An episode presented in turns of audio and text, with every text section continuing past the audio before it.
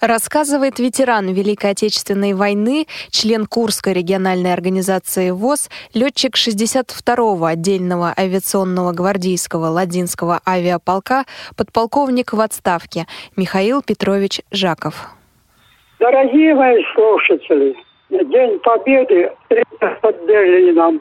Мы ждали, что вот-вот уже должен наступить конец, потому что уже 2 мая был Берлин взят. После этого мы считали, что должна произойти капитуляция. Ночью, примерно часа в два ночи, раздается стук в помещении. А жили мы, группа, нас четверо ребят в немецком домике. Раздается стук в дверь, сильный, кто? А это начальник радиостанции нашей. Заскакивает и кричит, победа, ребята. Вот. Вино есть. А у нас был небольшой бочоночек вина литров на, на 10.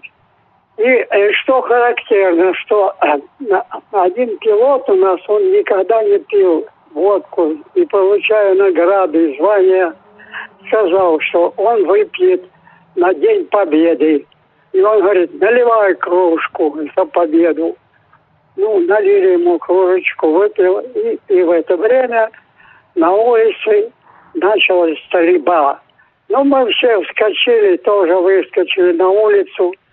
И шла стрельба со всех видов оружия, у кого что было. Все, радости очень много было. Вот так мы встретили этот День Победы. Я от чистого сердца и души поздравляю вас с, великим праздником 72-й годовщины победы над коричневой чумой, германским фашизмом. Хоть и прошло много времени, уже 72 года, но значение этой победы не оценить. Если бы мы не победили, нас могло и не быть. Я бы не мог вас поздравить и вы бы не жили, потому что цель ставилась уничтожение славянского народа. Ну и в связи с тем, что этот праздник очень для нас дорог тем, что мы победили, и в то же время он памятен нам тем, что уж очень он дорогой ценой нам достался.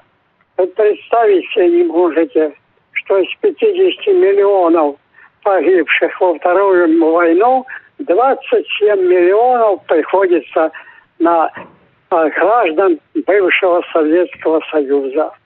Поэтому этот праздник мы празднуем, как принято говорить, и со слезами на глазах.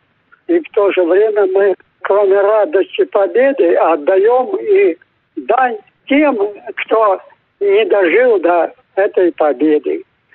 Я думаю, что мы этот праздник будем отмечать всю жизнь. И молодому поколению надо не забыть об этом и передавать это из поколения в поколение. Праздником вас, дорогие друзья!